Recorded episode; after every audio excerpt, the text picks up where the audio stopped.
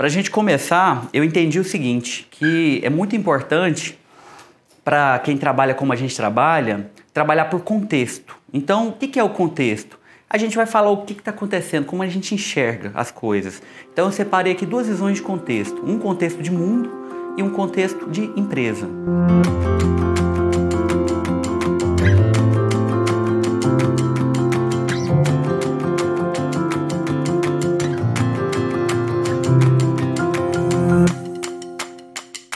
Vez que a gente entende esse contexto, nós aqui somos adultos, somos pessoas muito inteligentes.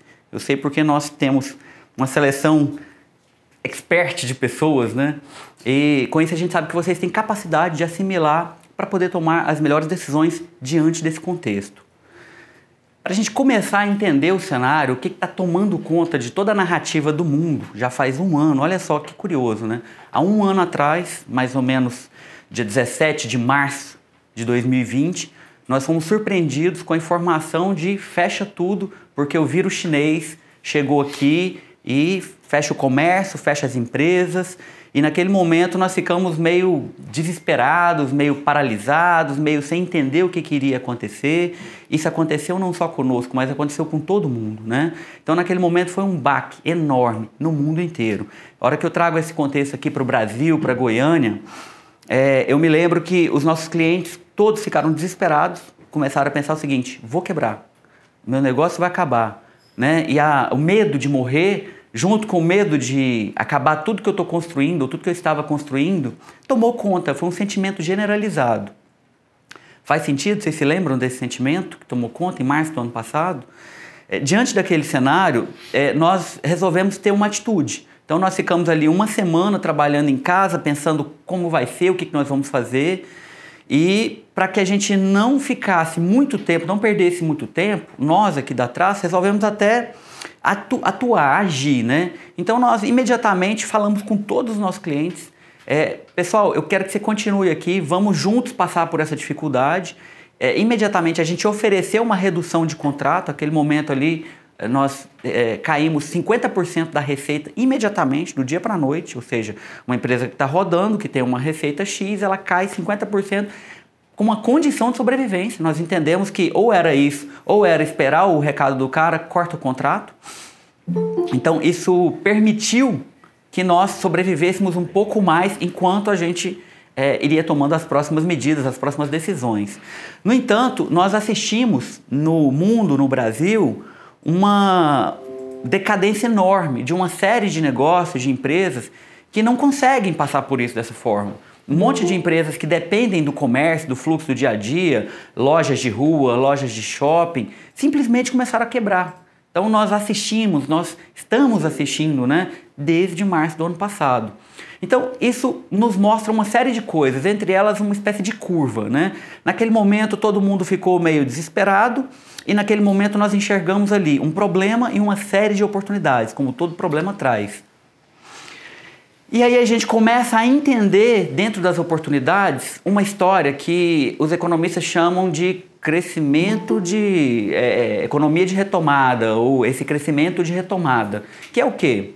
Gente, a vida das pessoas, de alguma forma, as pessoas comem, elas compram roupa, elas andam, elas trocam de carro, elas é, compram casa, elas reformam a casa, a, a vida anda, né? Se está tudo bem, a vida está andando. Então, o mercado, o capitalismo, o mercado de consumo, que é esse que a gente vive, ele funciona assim. Então, você precisa de comprar um material de construção, você vai em uma loja e você compra, e daquela forma você gera é, mais é, volume ali para a indústria, mais emprego ali para o vendedor, a loja fica aberta, o cara ganha aluguel e toda uma engrenagem, um ecossistema funciona. Quando você fica 30 dias, 60 dias sem poder fazer isso, o que, que acontece? você fica reprimido, você não faz aquilo, e se você conseguir manter a sua renda, pelo, pelo menos parte da sua renda, é, você vai querer retomar a, o seu consumo em algum momento. Aquela decisão de comprar seu carro, de comprar sua casa, ou de comprar aquela roupa, ou de fazer aquela viagem, ela foi adiada. Mas não que ela foi totalmente cancelada ou anulada. Então, nós no Brasil, no mundo, nós experimentamos, mas no Brasil especificamente, e os nossos clientes aqui da Trás, nós experimentamos o seguinte: março, abril, maio, junho, caos. Julho começou a acender uma luz amarela. Olha, não é bem assim, dá para dá a coisa melhorar. Os nossos clientes começaram a enxergar a luz no fim do túnel. É, set, agosto, setembro, outubro, o comércio pôde reabrir. Né? O comércio, boa parte do comércio pôde reabrir. E o que, que nós experimentamos? Um crescimento enorme, exagerado, de todos os nossos mercados, de todos os nossos clientes. Né? Por quê? Porque tinha um monte de gente que estava esperando para fazer alguma coisa e ficou parado, acumulou um, dois, três meses ali de salário, quem conseguiu, quem não perdeu sua renda, e depois veio com essa retomada do consumo. Né? Então, quem está pronto para atender nesse momento, porque quem quebrou já era. Né? Ele tem um outro problema para resolver. E quem não quebrou, quem conseguiu ficar, se manter em pé, né? os nossos clientes que conseguiram se manter em pé, estavam prontos para atender na hora que o consumo voltou, fez um super gol. É, deu assim uma, um crescimento no negócio deles que eles não estavam esperando, porque a gente estava saindo de uma crise. Então a gente sabe desse comportamento, a gente sabe que depois de toda crise tem um crescimento. Para que a gente possa aproveitar esse crescimento, para que a cidade, o país, a empresa possa aproveitar esse crescimento, a gente tem que estar preparado. Porque se a gente entra nesse momento meio boiando, sonso, é, a gente é atropelado pelo momento. Algumas coisas que mostraram para a gente que, que estão acontecendo, que é assim fundamental para a gente entender esse jogo. Que é essa mudança de hábito dos consumidores. É, isso vem acontecendo nos últimos 10 anos, gradualmente. As pessoas vêm aprendendo a usar a tecnologia para consumir, para comprar, para tomar decisão gradualmente. Mas com a pandemia, com a quebra da mobilidade, com o fato de uma senhora de 60 anos não poder sair de casa e ela precisar de comprar comida, obrigou o mundo inteiro rapidamente a aprender a fazer as coisas à distância, a aprender a conversar à distância, a fazer consulta à distância, né? Olha só, a medicina sempre foi um tabu o médico. O médico ele nunca falava com ninguém se não fosse frente a frente. É, o Conselho Nacional de Medicina proibia terminantemente o médico de fazer atendimento remoto. Isso já estava acontecendo na China, isso já começava a acontecer nos Estados Unidos, no resto do mundo não, no Brasil jamais. Né? O Conselho é, de Medicina do Brasil é muito tradicional. Então, assim, um dos ícones dessa pandemia foi o conselho ter mudado a legislação interna deles, permitindo que, que os médicos atendessem, não só os médicos, mas todos os profissionais de saúde, fizessem o teleatendimento. Então, isso marca uma mudança tremenda no, no modo de, de existir ali de uma série de é, pessoas, tanto do consumidor quanto do profissional da saúde.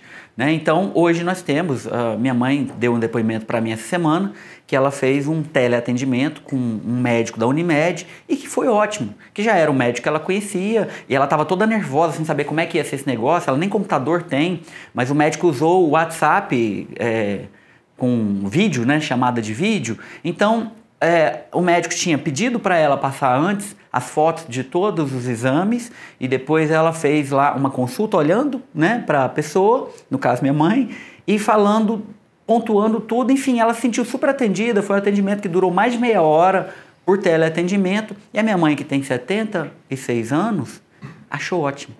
Ela achou ótimo e falou: pronto, entendi. Daqui para frente eu não preciso ficar mais tanto tempo sem falar com o médico, sem ir ao médico. E ela está pronta. Então, é, empresas como a Unimed, por exemplo, que eram super resistentes a isso, se abriram para isso. Não só se abriram para isso, como já desenvolveram aplicativos que facilita para o usuário encontrar os, os médicos e realizar esse tipo de coisa.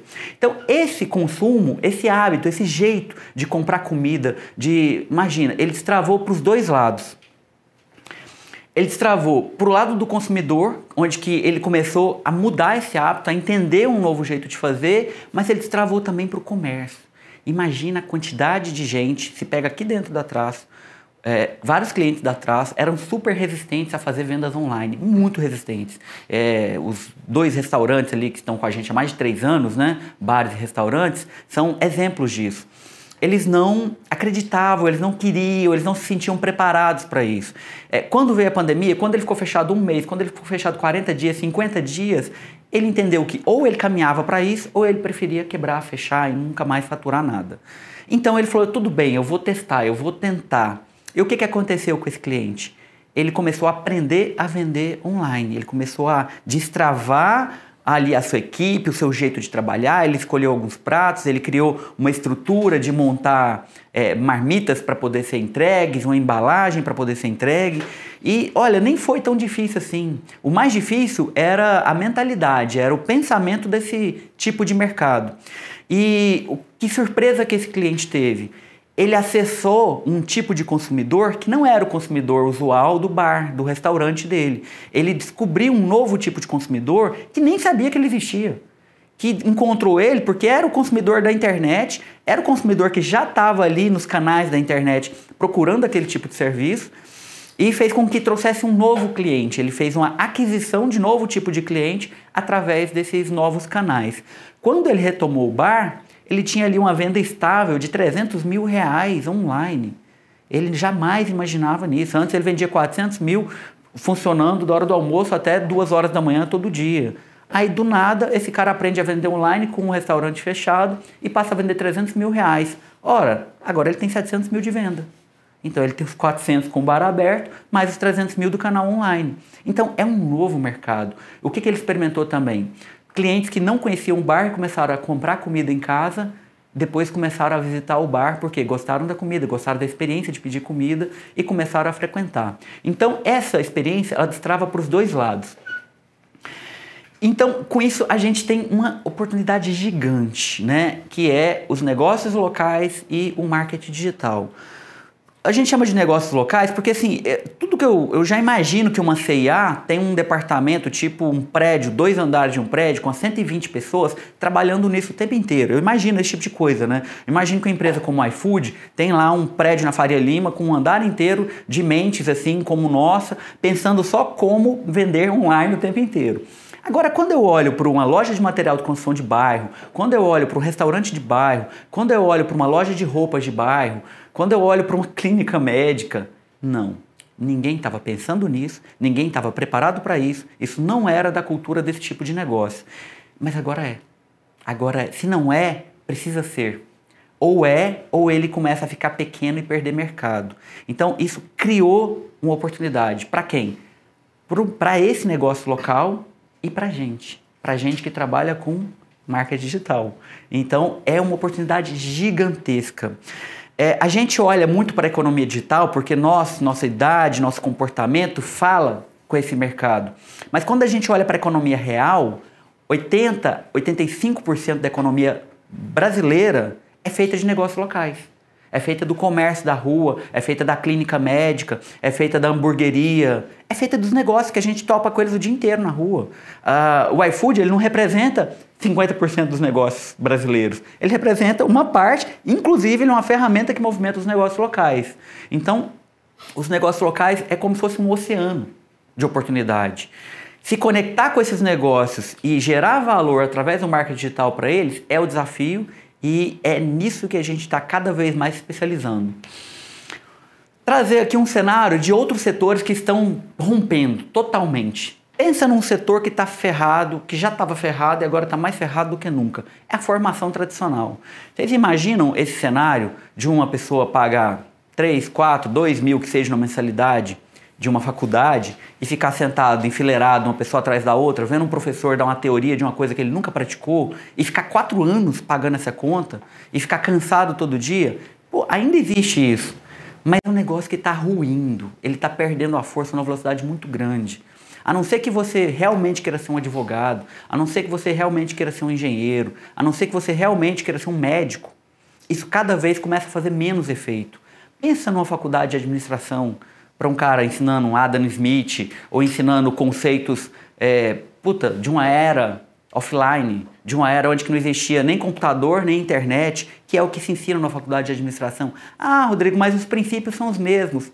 Mais ou menos. A gente já criou, já cresceu, já mudou tanta coisa e a academia ela não consegue mudar rápido. Para mudar um plano de curso de uma universidade, vamos pegar uma universidade muito popular no Brasil, que é a PUC, né, da Católica. Gente, ela deve ter hoje alguns milhões de alunos no Brasil. Para ela mudar, por exemplo, uma grade de curso, de um curso de administração ou de economia, ela vai demorar 10 anos. Mas 10 anos o mundo já mudou duas vezes. Então, assim, cada vez mais esse tipo de formação faz menos sentido. Por que, que eu estou falando disso? Porque é, nós precisávamos antes de nos encaixar em uma formação profissional para depois nos encaixar em um emprego, né? Então, nem a formação profissional é mais uma formação profissional e nem o emprego existe mais. Então, assim, isso tudo já mudou, né? O que que existe? Existe conhecimento, existe habilidade, existe uma infinidade de cursos práticos, técnicos, rápidos, que podem, de forma ou presencial ou online, você aprender com caras que sabem muito e fazem. Não é porque eles sabem porque eles acham, porque eles estudaram. Né? É, hoje em dia eu estudo muito esse tipo de curso. Eu acho que vários de vocês aqui também estudam. E é muito bom quando você aprende, por exemplo, ter uma aula com Flávio Augusto. Incrível, né? Porra, quem que é Flávio Augusto? a camiseta do Rodrigo. Quem que é Flávio Augusto? Flávio Augusto é o cara que montou 200 empresas em um ano. Né? Ele conta essa história no curso dele, como que um cara monta 200 lojas de inglês em um ano. Como que ele faz isso? Né? Porra, ele conta, ele ensina. Cara, eu fiz o seguinte: esse cara era um jovem da periferia do Rio de Janeiro que começou a ser vendedor de curso de inglês. Então ele montou uma escola de inglês. Da escola de inglês ele montou um outro projeto que virou a WhatsApp. A WhatsApp virou uma franquia. Ele começou a montar 200 lojas por ano. Então quando ele foi para 800 lojas, ele chegou no bilhão.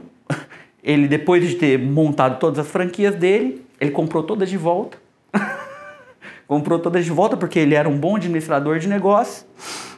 Enfim, esse cara é um gigante. Assim como ele, ele inclusive montou uma escola, né, que chama Meu Sucesso, meusucesso.com. A escola do Flávio, a escola do Flávio Augusto hoje, é, ele tem como professor pessoas como Rony da Reserva, ele tem como professor pessoas como Caito Maia, que é o dono da Chili Beans, ele tem como professor João Polinário, que é dono da Polishop, ele tem o, o Alfredo Soares da Vetex, né? ele tem, enfim, vários empresários que já tiveram muito sucesso na prática te dando aula de como fazer as coisas acontecerem. Aula de gestão, aula técnica, aula de venda, né? Então, são cursos que vão durar aí uma semana. Na verdade, a plataforma de, de cursos dele é interessante porque ele te vende Netflix de curso. É uma mensalidade que você paga e você vai ter semanalmente aula com quem você quiser. é básico assim, né? Então esse é um novo negócio dele. É, por que, que eu estou falando isso? Porque esse é o novo modelo. É o novo modelo da academia, do ensino. Quer aprender mesmo? Aprende com quem faz. Aprende com quem fez. Aprende com quem está criando o, a nova economia. Né? Pô, é muito mais além. Qual outro cenário? Esse cenário aqui. Pensa um mercado decadente que tem que se reinventar, são shopping centers.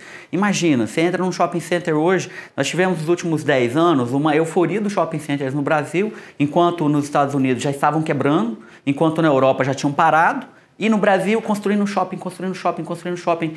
Vocês já perceberam que os últimos Uh, ah, 30 shoppings construíram em Goiânia, 15 já não estão funcionando, ou estão decadentes, ou não prestam para nada.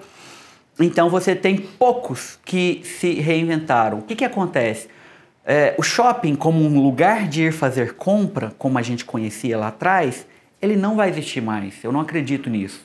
Eu acredito que os shoppings eles precisam se reinventar. Né? Eu até trouxe uma imagem aqui do Flamboyant, que é um cara super empreendedor. Esse sabe se reinventar. Né? Os shoppings, é, eu imagino, não só nos shoppings, mas como todos os lugares, como plataformas. Plataformas de experiência, plataformas de convivência, plataformas de entretenimento. Né? Então, eu não quero ir para um shopping para comprar uma camisa. Comprar uma camisa eu compro pela internet. Eu já sei a marca, já sei o tamanho, lá é mais barato, eu tenho cupom de desconto, mas eu quero encontrar a galera. Eu quero conhecer aquele restaurante novo, eu quero ver um show, eu quero ver um teatro, eu quero ver um cinema, é, eu quero ver um cinema e depois comer. Né? Então, isso tudo faz sentido. Eu quero ir num showroom, eu quero ir num showroom que está rolando um DJ enquanto eles apresentam a nova coleção. Tudo isso faz sentido. Então, isso é um novo comportamento. E é assim que a nova economia vai tocar, cada vez mais. Quem não perceber isso, vai se derreter cada vez mais. Decadência, né? Eu, a gente tem aqui em Goiânia, por exemplo, um shopping que nós já trabalhamos, Shopping Bougainville, e é triste ver como é que ele vai derretendo. Né? É um lugar incrível, um espaço incrível e eles não têm capacidade de se reinventar nesse sentido. Nós fizemos um projeto exatamente que apontava para esse caminho, mas isso exige muita coragem do empreendedor que está à frente do negócio, porque reinventar os negócios, desconstruir tudo que você construiu para construir outra coisa em cima é muito difícil. E a nova economia exige isso. Quando? Quantas vezes forem necessárias? Às vezes mais de uma vez por ano. Né? A gente está vivendo isso aqui. Um outro mercado também que é muito curioso, que eu entendo assim que é o fim desse mercado, é o mercado de publicidade tradicional. O mercado de publicidade tradicional foi um mercado de ouro durante muito tempo. Esse mercado ele vivia de comissão, ele vivia de BV. Né? A gente estava né, sempre admirando as empresas de publicidade que ganhavam prêmio em Cannes, que ganhavam prêmio acolá, que eram premiadas pela Globo. E aí a gente ficava assim olhando aquele jogo, era o jogo de poucos, né? Para você participar dele, ou você precisava ser filho de alguém, ou dono de alguma empresa. Era um mercado restrito. Né? Ou você era ali um, um filhote de nada no meio daquilo ali, basicamente um badeco, ou você tinha que ser realmente um indicado, alguém poderoso para ter algum espaço naquele mercado. Então a gente ficava olhando as empresas de São Paulo, as empresas do Rio, mega empresas, a gente ficava louco, né? Eu ficava louco para entrar numa empresa daquelas, empresa de dois, três andares e toda descolada, e aqueles caras ficavam ali, ó, é, um chefe de criação, tinha uma ideia incrível, e aí botava cinco pessoas para passar uma semana inteira construindo aquela ideia incrível e apresentava uma big ideia pro cara e falava: pronto, agora você pode investir milhões aqui. Com base em quê? Uma ideia incrível. Mas isso vai dar certo ou não? Ninguém sabia. Né? Aí o fato era o seguinte: quanto mais o cliente gasta dinheiro nessa ideia incrível, mais a empresa remunera, porque ela ganhava comissão do gasto. Então, assim, porra, então vamos rodar uma campanha na TV às 8 horas da noite, que era o horário de maior pico de audiência.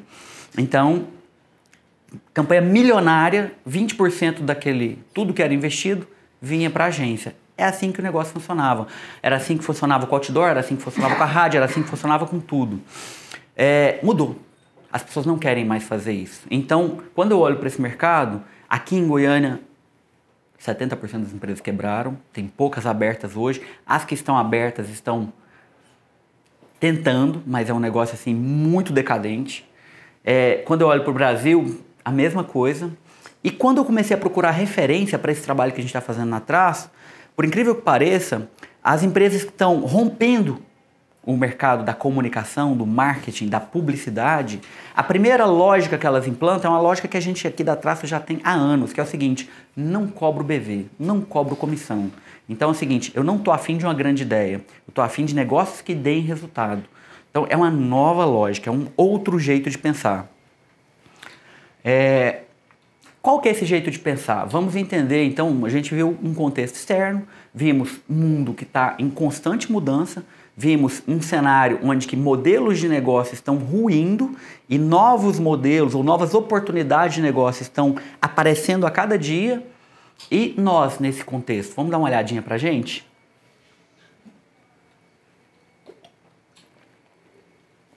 Olha que curioso, né? Hoje nós somos 25 pessoas diretos, 10 pessoas indireto que trabalham com a gente é, indiretamente, como o Jales, que nem está aqui, é, nós temos um marco que para mim foi muito curioso. Depois dessa história que eu contei para vocês, onde que nós perdemos 50% da receita com a pandemia, nós tivemos oportunidade de reestruturar nosso negócio, de reinventar nosso negócio e tivemos oportunidade de um crescimento de 100%. De julho do ano para cá você pega março do ano para cá, né, onde que nós ficamos muito tempo ali meio patinando e reconstruindo o nosso jeito de trabalhar, nós tivemos um crescimento de 100% até agora. Como que a gente está olhando para isso? Como que a gente está fazendo isso? A gente está falando em um trabalho muito forte de formação de equipe, de time, ou seja, procurar talentos, trazer talentos e treinar talentos é entender quem tem capacidade e empoderar para atuar como líder, líder de time, liderança. As pessoas precisam de alguma forma estarem com a coordenação. Isso está trazendo, né? Por que eu acho muito interessante vocês ouvirem isso? Está trazendo uma oportunidade profissional gigantesca. Ora, parece que eu estou no lugar certo na hora certa? Sim, se você tem potencial de liderança, se você enxerga o seu trabalho e acha que você pode fazer mais, se você pode fazer mais e, e conseguir tirar mais de pessoas, fazer com que as pessoas se desenvolvam, então você está no melhor lugar do mundo. Porque enquanto a gente tem nesse momento uma série de mercados ruindo, uma série de empresas quebrando, nós estamos aqui com uma oportunidade de crescimento enorme, de crescimento pessoal, de crescimento profissional e de crescimento de negócio. Vamos entender um pouco quais são é, os valores que nos guiam, que faz com que a gente, o que, que a gente aprendeu nesse processo e é que, o que eu entendo que vai fazer a gente dar o próximo passo. A gente sempre fala disso aqui, que é a gestão descentralizada, né? autonomia com responsabilidade. Isso aqui faz toda a diferença. Né? Os negócios tradicionais, eles funcionavam com comando e controle. Uma pessoa pensa, uma pessoa dá o comando, a outra pessoa executa. Sempre foi assim. Desde a era industrial, desde o século XVIII, a coisa funciona assim. Um chefe dá o comando, a outra pessoa faz, que comanda outra pessoa, que comanda outra pessoa, você monta uma cadeia de comando e controle, cria mecanismos de controle e faz isso. No entanto, a gente está vivendo uma quebra total de paradigma. Né? Algumas empresas romperam isso há aproximadamente 10 anos. As, os casos mais antigos no mundo têm alguma coisa de 20 anos. Né? Nos últimos 10 anos, a empresa que mais rompeu e com quem o mundo mais está aprendendo é uma empresa que chama Netflix. Acho que alguns de vocês já ouviram falar. Como é que funciona a Netflix? A Netflix pega e procura um talento no mercado. Por exemplo, eles vieram aqui no Brasil e encontraram o José Padilha. José Padilha é um cara foda, um talento foda. Fez Tropa de Elite, fez uma série de filmes incríveis, né? José Padilha, ele fazia aqueles filmes no guarda-chuva da Globo ali, nas produtoras do Rio de Janeiro e tal. Aí a Netflix diz: é, você é um cara foda, cara, quer trabalhar na Netflix? Porra, Netflix, é, mora em Los Angeles. Los Angeles, quero, pô, vamos lá. Então, é, qual que é o salário? Não, alguns milhões por ano. Você topa? Milhões de dólares? Sim, milhões de dólares. Então vem para dentro. Pega o profissional, traz para dentro, paga o que ele precisa ganhar para poder. Aí o Zé Padilha, que é um profissional, uma história que eu tô contando para vocês, vira, ok, tô contratado, tô dentro, e agora? Qual que é o projeto? Como assim? Cadê meu time? Que papo é esse? O projeto é seu, se vira, traz o projeto, apresenta o projeto, monta seu time, faz a coisa acontecer, dá resultado e seja bem-vindo. O cara fica louco, né? A Netflix ela criou essa lógica. Ela não tem estrutura nenhuma, ela é uma estrutura praticamente é, anarquista. Então não tem sistema. O sistema é o seguinte: você é livre, você tem a, o que você precisar para fazer o trabalho acontecer Claro que o, exemplo que eu estou dando para vocês, ele é o extremo no mundo, tá? Ele é o extremo no mundo. Então a Netflix ela faz isso. Ela dá para o cara toda a liberdade do mundo. O cara fala assim, mas e as férias? Não, você precisa de férias, pode tirar quando? Quando você precisar. Quanto tempo? Quando você precisar. Mas ele sabe que se em seis meses ele não der resultado, ele está fora. Não tem conversa. E o resultado quando vem, o que, que o Zé Padilha fez na Netflix? Alguém sabe falar? Narcos. Narcos foi o primeiro produto no Netflix.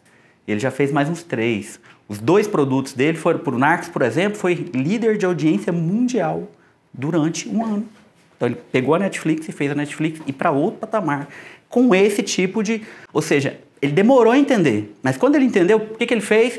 Wagner Moura, cara, você é meu parceiro, eu preciso de você, me ajuda aqui. Ó, eu tenho um projeto maluco aqui, mas é o seguinte, vamos fazer isso, vamos fazer aquilo. Ele fez o negócio acontecer, sabe? Foi assim, tosco, foi louco, ele fez acontecer. A primeira temporada sempre acontece no susto, eles tentando. Aí, puta, sucesso, vamos para a segunda temporada.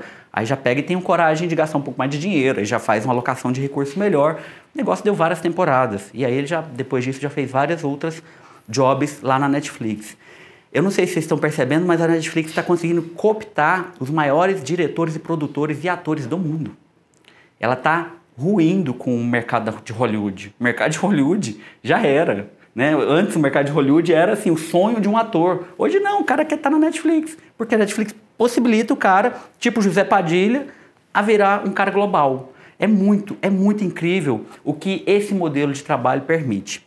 Por que, que eu estou dando esse exemplo? Porque a gestão descentralizada ela é uma novidade ela é uma novidade para todo mundo, ela é uma novidade para os profissionais, é uma novidade para as empresas, é, ela exige da gente muita responsabilidade, muito cuidado. Eu tenho que saber onde eu estou, eu tenho que saber o que, que eu estou fazendo, eu tenho que saber é, onde eu estou pisando, porque ela não tolera muito tempo de erro, né? O erro é muito bem-vindo, mas se você começa a fazer e só dá errado, a conta não fecha. Então essa autonomia, ela vem com a cobrança louca de resultado, né? Então assim, cara, faz aí, Henrique, faz do seu jeito. Já cansei de ver o Henrique, porra, 10 horas da noite, louco lá para fazer, mas eu não pedi para fazer às 10 horas da noite, mas sei lá, talvez 10 horas da noite para ele era o melhor horário de fazer aquilo.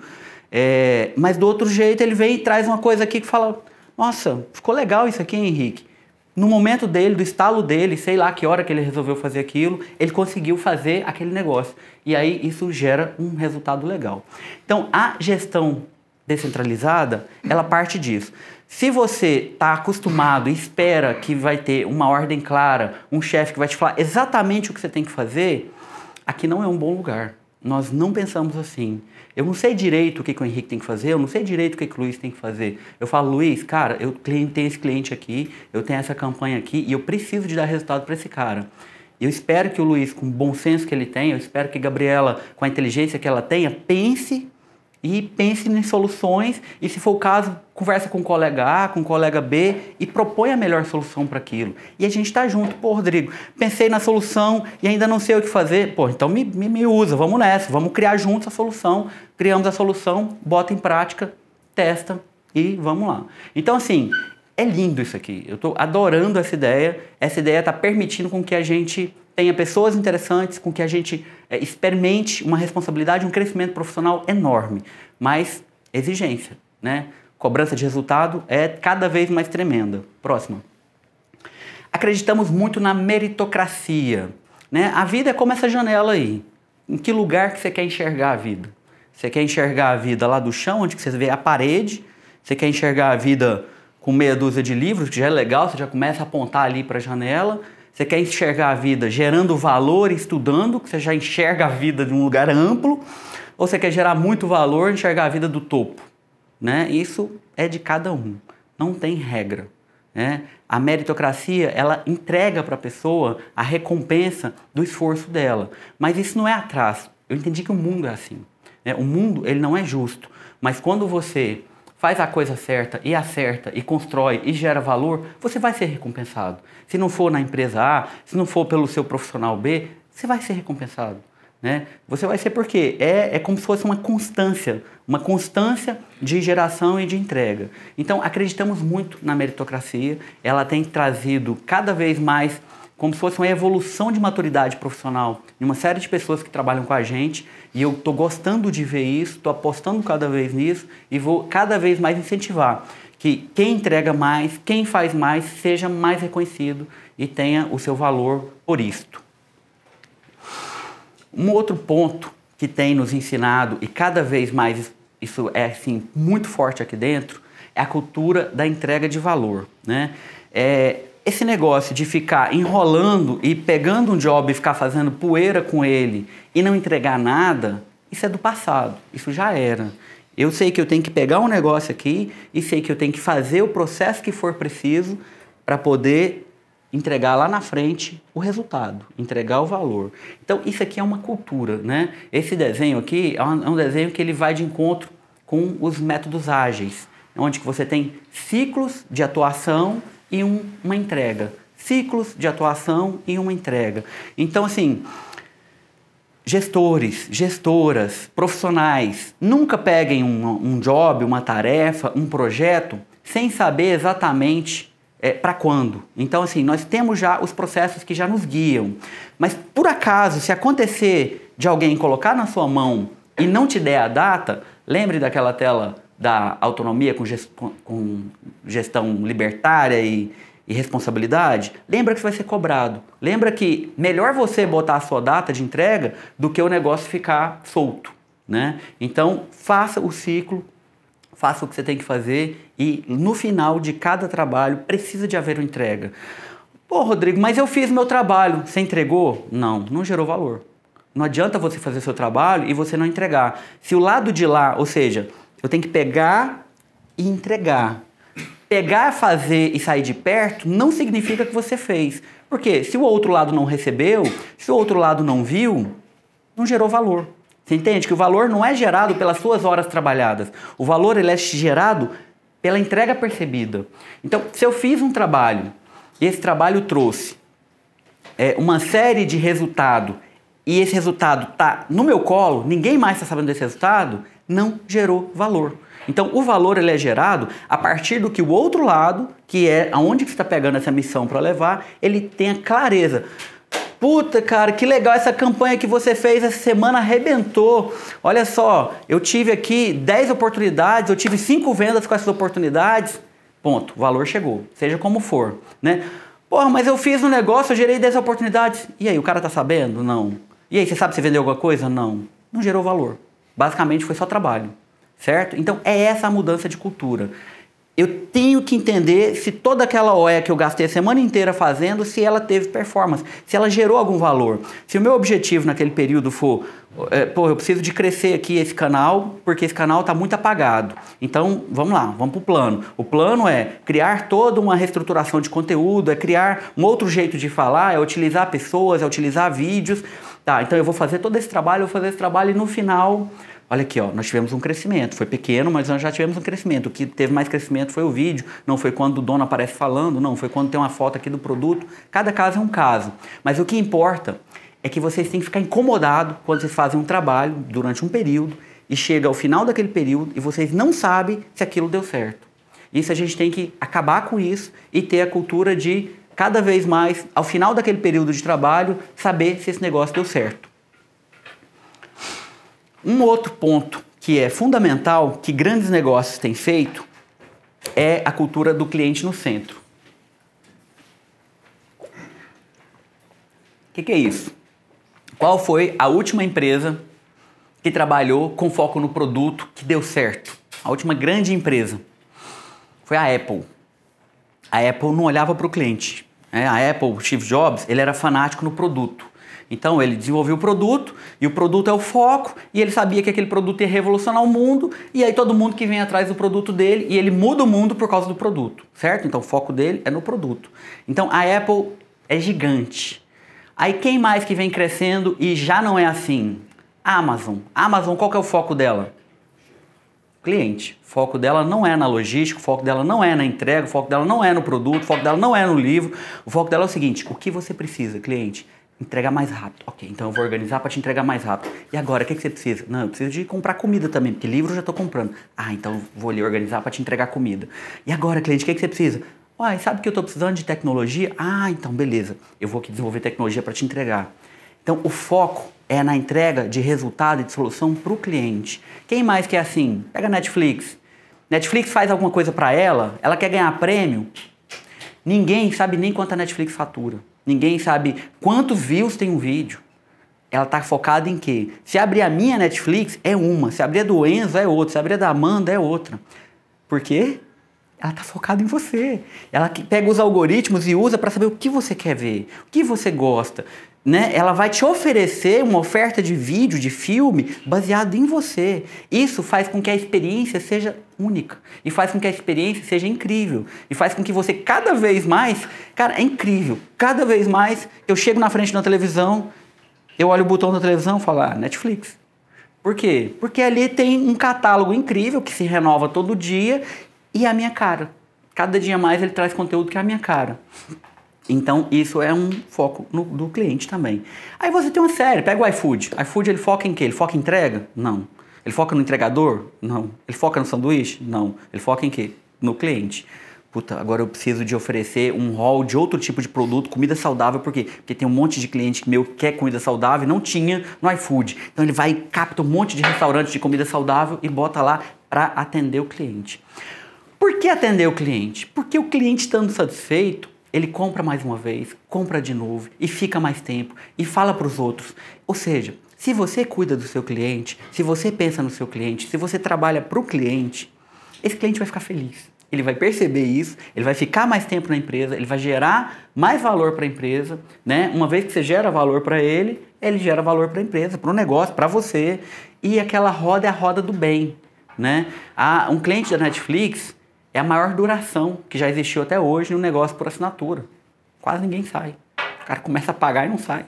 Eu, particularmente, não conheço ninguém que saiu.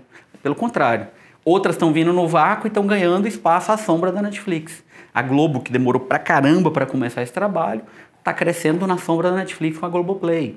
E várias outras, as norte-americanas todas vindo, né? A Disney, a Fox, a HBO, mas assim, pequenininho. Você pega, por exemplo, a HBO. Vem lá, ela lança o. Como é que chama aquela série lá delas? Uma série de, de guerreiros lá, meio. Game of Thrones, né? Ela lança o Game of Thrones, todo mundo paga, assiste o Game of Thrones e para de pagar. Porque o foco dela está no produto, não está no cliente. Ela faz a série, é uma série de sucesso, aí a pessoa para de pagar. A Netflix tem não tem talvez nenhum Game of Thrones, né? Ela foi lá e comprou porque botou, mas ela não tem assim o um negócio tão incrível, mas ela está mais preocupada em te atender para gerar muito tempo de valor. Cliente no centro é com certeza é, uma nova jeito de, fazer, de gerir os negócios. Né? O, muitos negócios, eles olham para si e ficam, não, o meu negócio é comprar e vender produto. Não, meu negócio é, é entregar uma solução incrível. Não, meu negócio é, é, é cuidar aqui do meu, da minha gestão. Não, meu negócio é meu time incrível. Não, gente. O negócio é entregar valor para o cliente. É olhar para o cliente e falar: ah, porra, mas eu fazia assim, agora você está precisando de outra coisa. Dá um jeito, vai lá e resolve e entrega. Quanto mais você entender isso, quanto mais você entregar, mais cliente feliz e mais tempo esse cara vai ficar. Próximo. Uma outra coisa que é um valor grande para a gente é esse senso: o que é importante o que é urgente. Adianta eu ficar trabalhando uma semana num trabalho para ele ser incrível e chegar ao final daquela semana eu perdi o time, ele não faz sentido nenhum mais para o projeto? Não adianta, né? O, por exemplo, pega um exemplo fácil aqui. É, porra, eu cheguei em casa, estou morrendo de fome, eu vou pedir uma pizza delivery. É, eu cheguei em casa, estou morrendo de fome, vou pedir uma pizza delivery. Aí a pizzaria vai cuidar para fazer aquela pizza incrível. Ela demora uma hora para fazer a pizza, o entregador 20 minutos para entregar, uma hora e vinte. Ele acertou ou ele errou? Ele errou. Você vai ficar puto. Você não vai comprar nunca mais aquela pizzaria. Era melhor uma pizza média que chegasse em 20 minutos. Não, se chegasse em 20 minutos podia até ser ruim, né? Fala, sério. Pô, eu ia comer assim, pô, podia estar melhor, mas foi 20 minutos. Foi rápido, foi incrível. Né? Porque eu tenho que entender o que eu estou fazendo e ter essa equação o tempo inteiro na mão. Né? Ah, então o que importa é fazer rápido e não fazer o que é importante? Não. O ideal é o caminho do meio. O ideal é eu ter o senso de urgência, é eu sacar o tempo e o... olha só o que, que eu estou falando. Não espera que o outro conte para você qual é o tempo. Se interesse por isso. Fala, cara, tudo bem, eu estou fazendo esse trabalho aqui. Para quando que é? Quando é o momento importante de ter o resultado? Se você busca essa informação, se você se interessa por essa informação, você se adianta. Porque se você não está preocupado qual é o tempo, qual é o time do negócio, possivelmente vai dar errado. Possivelmente você vai deixar para cima da hora, a hora que você souber do time já não vai dar tempo. Por exemplo, pega a equipe de performance. Para ter performance alguma coisa demora. Nada é rápido, nada é instantâneo. Então, se você demorou para sacar que o cara precisava daquele resultado pro dia 10 e aí no dia 8 que você está sabendo disso, não vai dar tempo. Você vai ter resultado no dia 15. Aí no dia 10, dia 11, dia 12, você vai contar o quê? Com a insatisfação do lado de lá. Então o cliente que está no centro vai começar a estar tá cheio de ruído. Porra, mas hoje é dia 11, ainda não tem resultado. Se eu soubesse um pouco mais do tempo, eu conseguiria. Pô, mas ninguém me falou do tempo. Mas esse interesse não é seu? Entregar resultado, gerenciar o resultado, tem que ser seu. Você tem que puxar para você essa responsabilidade e esse pensamento. Então, assim, eu vejo muita gente aqui, às vezes, vou dar um exemplo aqui clássico que está acontecendo. É, eu faço aqui uma oferta estruturada de dois meses, linda, incrível. Aí o mundo vira de cabeça para baixo, as coisas acontecem, o cliente lança um produto e aí eu vejo que nada acontece naquela timeline. Aí eu pergunto às vezes para a gestora, a gestora fala: Não, mas é porque tem uma oferta estruturada até o final de abril. É, aí eu falo, cara, mas o mundo virou de cabeça para baixo, tem um monte de coisa nova, bota o negócio aí. Não, mas assim que acabar a oferta estruturada, eu vou entrar. Pô, mas lá não vai. Nem cliente eu vou ter mais. Já era. Se eu esperar até o final de abril para tomar uma atitude, acabou. Então, assim, senso de urgência. Porra, se é agora que eu tenho, se a gente mudou o jogo no meio do caminho, esquece. Tudo bem que eu fiz alguma coisa, porque talvez naquele momento eu não tinha a ideia do resultado que o cliente precisava. Eu não posso esperar. Quem tem que ter esse senso? Todo mundo. Todo mundo aqui é gestor de projeto, todo mundo tem que saber quando eu tenho que mudar, ajustar. Ajustar o projeto no meio do curso é rotina, faz parte do nosso trabalho, todo mundo tem que estar atento a isso ok? Próximo, foco no resultado ou no processo. O que é o processo para a gente? O processo é o que está permitindo com que a gente cresça. O processo é, é como se fosse assim, ó, a alma da traça hoje é o processo que a gente está criando. Então, os processos, o que permite que um time faça um trabalho, outro time faça outro trabalho, existe uma engrenagem que está cada dia melhor. Então, eu entendo que ela é a nossa escada. Então, assim, usando uma metáfora, é uma escada. E o que, que é o resultado? É o objetivo. Né? Então, assim, para cada projeto, para cada semana, para cada cliente, nós temos um objetivo, que é o resultado. Qual é o resultado desse cliente? Bom, o resultado desse cliente é ativar os canais e fazer eles crescerem. Ok, então eu tenho uma escada a subir. Então eu tenho o processo, a oferta estruturada, a produção de conteúdo, a redação, o design, tudo isso feito em forma de processo, olhando naquele resultado. Mas o foco é nisso. Na escada, não. Foca no resultado. Adianta eu fazer tudo isso e chegar lá em cima e saber se eu cheguei? Muitas vezes a gente está parando no meio da escada. Porra, mas eu fiz tudo. Pô, mas ainda estou longe do resultado. Então não deu certo. Ou do jeito que eu fiz não foi suficiente. Porque eu estou na escada. Eu só estou olhando, às vezes, porque eu estou fazendo. Fazer as coisas bem feitas, do jeito certo, é fundamental, mas eu tenho que enxergar o que, que eu tenho que fazer, o quanto eu tenho que fazer e aonde eu tenho que chegar. Às vezes a gente até passa do resultado, ou seja, o resultado está lá atrás, ah, mas entreguei mais resultado. Não necessariamente. Eu tenho que ter claro qual é o resultado. Então, assim, gestoras, gestores de tráfego, tenham claro qual é o resultado esperado. O que, que o cliente espera, o que, que a traça espera, o que, que nesse momento desse projeto é esperado. Para você ter clareza, para você poder andar essa escada do jeito certo, na velocidade certa, para poder chegar naquele momento ali e ter esse resultado. Então, foco em resultado. Existe uma, uma técnica, uma, na verdade, um método, que é o método de Pareto, né? Que ele fala que normalmente você faz 20% para ter 80% de resultado. E às vezes, a maioria das pessoas ficam perdidas no 80% do esforço e não enxerga o que vai dar resultado.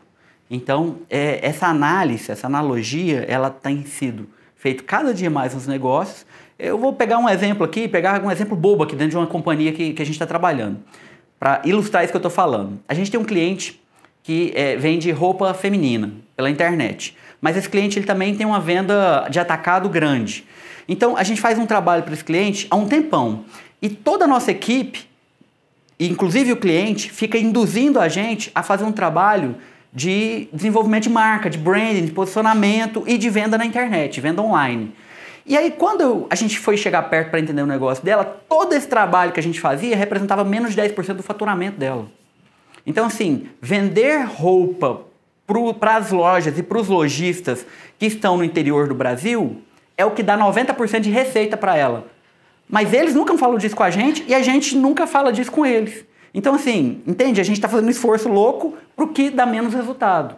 Então, assim, cabe a gente, por exemplo, isso me incomodando, eu chamei o cliente para conversar, falei, cara, vamos mudar a energia, vamos colocar no que te dá resultado. Não interessa eu ficar trabalhando porque você acha que tem que trabalhar, interessa trabalhar porque está dando resultado. Né? Então, assim, tenham essa curiosidade, tenham essa vontade de inverter o jogo e entregar mais resultado. Né? Isso é o tempo inteiro. Acabei de ter uma reunião ali com a Nova Harmonia e contei para eles, por exemplo, olha, eu posso te entregar muito mais resultado se eu fizer diferente. Ele, jura? Eu juro. Você entende? Então, assim, se eu ficar fazendo esse tanto de trabalho que você quer, é os 80% que não vão te dar nada. Ele, ah, é, eu é. Então, assim, se eu não tiver, se vocês não tiverem essa sagacidade, esse entendimento, essa abordagem, cara, a gente vai ficar nos 80% gerando pouco resultado. Queiram isso, pensem nisso, desejem isso. Próximo, duas crenças muito fortes que eu estou convicto delas. Crença número um: vendas é o mais importante para os negócios. Negócio sem venda não existe. Ah, eu tenho um plano incrível, eu quero construir uma marca mais audaciosa do mundo, eu quero ter puta, uma equipe incrível, eu quero fazer e acontecer. Cara, sem venda não tem conversa. Né? Eu aprendi muito. Tem um cara que, porra, eu acho ele genial que é o Rony da Reserva. O Rony da Reserva ele encontrou uma brecha no, no, na moda brasileira e ele rompeu uma série de lógicas. E ele dá aula, inclusive, lá no canal do Flávio Augusto. Ele dá aula no canal dele também de graça, ele dá curso o tempo inteiro de graça. Ele acabou de vender a companhia dele, parte, virou sócio da Arezo, né? Então a companhia dele hoje está na Bolsa de Valores, ele ganhou uma bagatela de 300 milhões para fazer isso, fez um trabalho de 8 anos né, de marca, montou em 300 milhões de reais, a companhia dele junto com a Arezo hoje vale mais de 4 bilhões de reais. Então, o Rony, ele fala o seguinte, cara, primeiro, todo mundo é vendedor.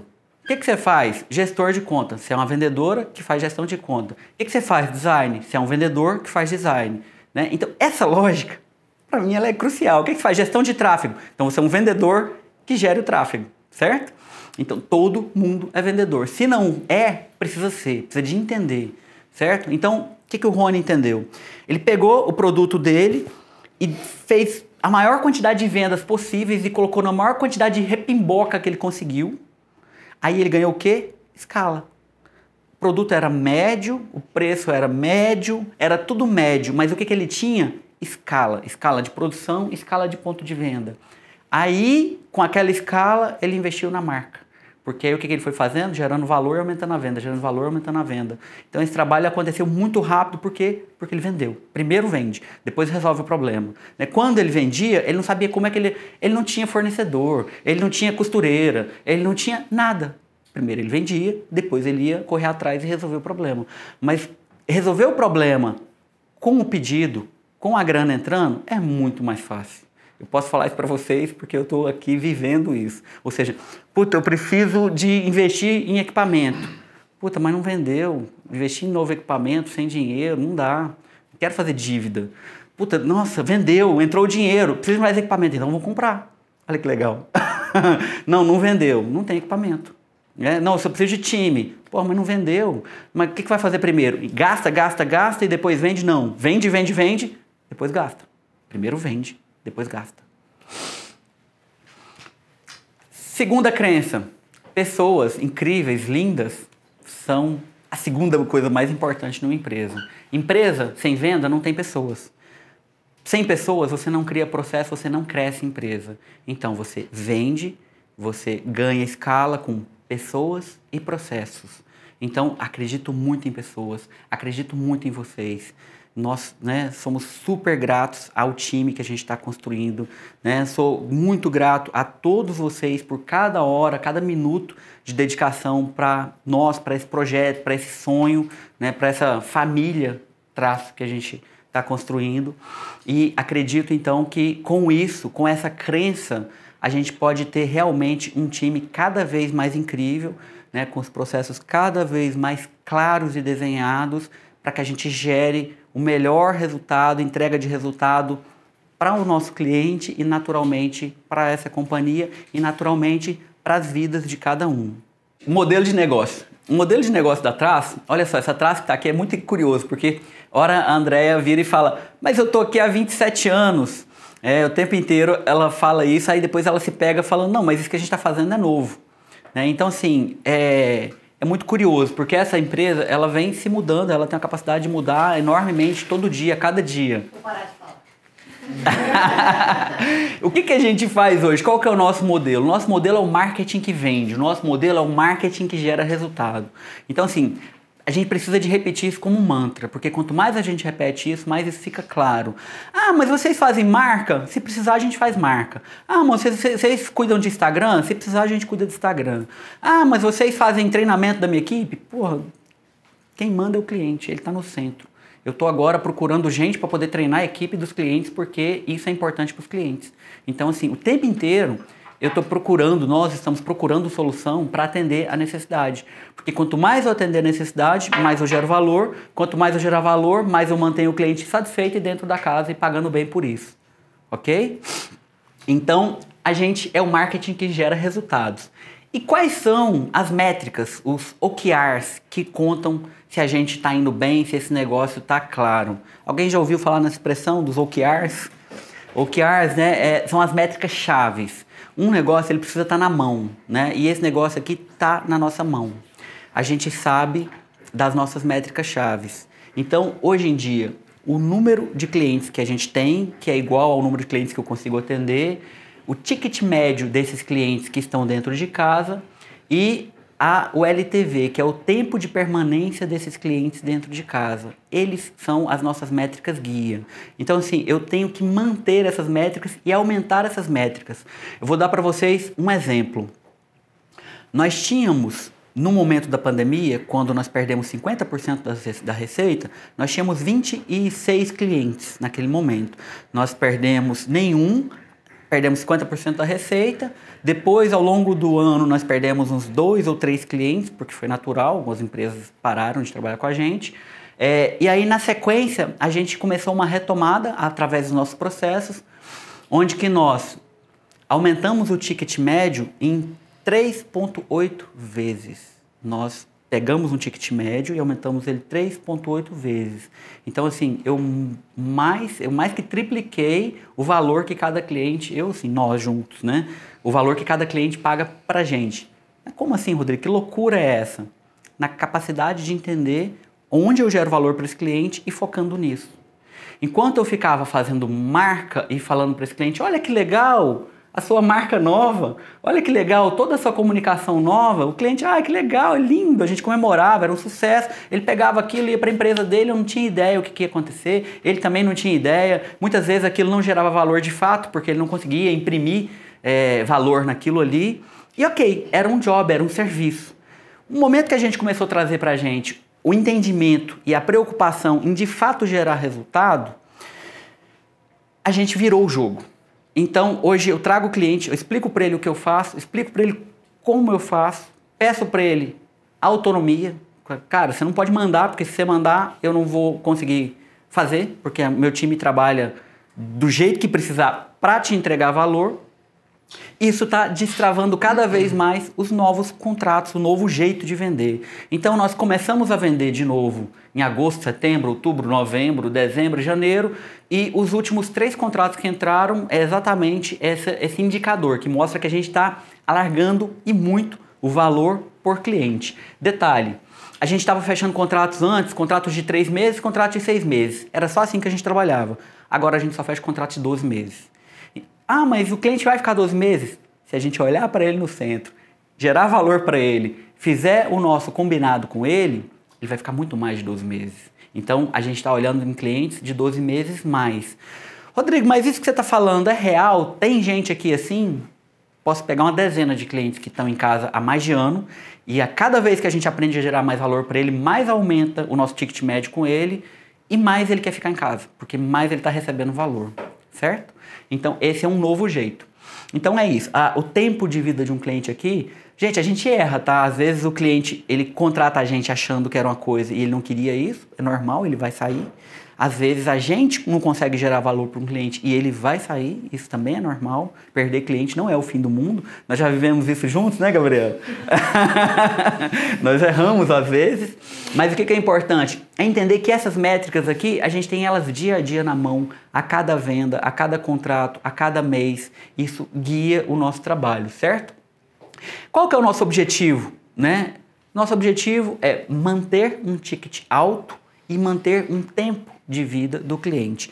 Se a gente pega hoje uma das maiores referências para a gente aqui da Traço, que é uma empresa que chama V4, eles têm um trabalho, e eu gosto muito do trabalho deles, mas eles não trabalham com ticket alto, eles trabalham com ticket mais baixo, eles trabalham com escala de cliente. E aí eles geram valor, mas eles não cuidam tanto do cliente. Pela característica da Traço, pelo DNA da Traço, né? quando eu pego a André, a Amanda, o jeito que elas cuidam do cliente, a gente precisa de ser diferente. A gente é mais cuidadoso. A gente, sabe, faz um trabalho que eu não vejo as outras companhias conseguindo fazer. Então, isso exige de nós um trabalho maior, mais 360 para o cliente. E, naturalmente, isso vale mais dinheiro. Então, naturalmente, a Traço não é uma empresa de mil clientes. Né? Mas ela é uma empresa de algumas centenas de clientes bons. Só que com algumas centenas de clientes bons, cobrando quanto a gente cobra, a gente pode chegar num faturamento muito interessante. Então, manter ticket alto com tempo de vida do cliente alto. E aqui tem outra meta nossa que ela é real e audaciosa, que são 50 pessoas incríveis que vão estar compondo esse time até o final do ano. Então, assim, a gente tem que fazer um trabalho muito parrudo para segurar os clientes dentro de casa, para manter a receita alta, previsível, para atrair novos clientes com essa característica, se for preciso trocar alguns clientes que estão dentro de casa e ao mesmo tempo completar o time, trazer mais pessoas que vão suportar esse crescimento. Quando eu penso em chegar no final do ano com 50 pessoas, eu não estou pensando em 45 clientes, eu estou pensando no ano que vem, porque a gente tem um outro cenário. Eu preciso chegar no próximo ano preparado para dobrar. Então eu preciso de atender no ano que vem 90, 100 clientes. Para atender 90 ou 100 clientes com esse padrão de ticket e de exigência, eu preciso de ter um time bem robusto, de gente engajado que vai ajudar a gente a construir isso. Próxima tela. Gostaram desse projeto? Legal? É, como é que vocês podem colaborar para que a gente faça esse trabalho, para que a gente faça esse projeto?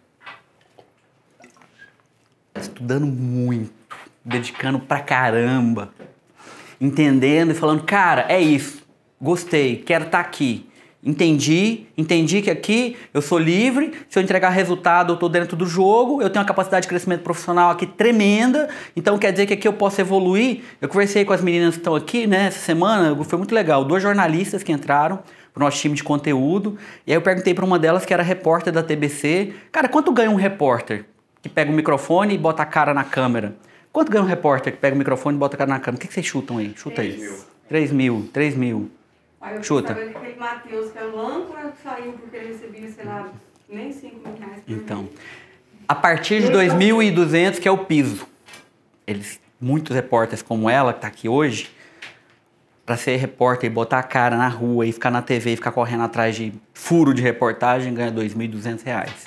Sabe? Mas se eu puder levar para outro lugar aqui qualquer, nós temos várias profissões. Outro dia a gente estava trabalhando com engenheiro aqui, fazendo, tentando fazer estágio, arquiteto tentando fazer estágio aqui, advogado tentando fazer estágio aqui. Gente, por quê? Por causa daquela narrativa que eu contei lá. O mercado mudou, as formações tradicionais não servem para nada.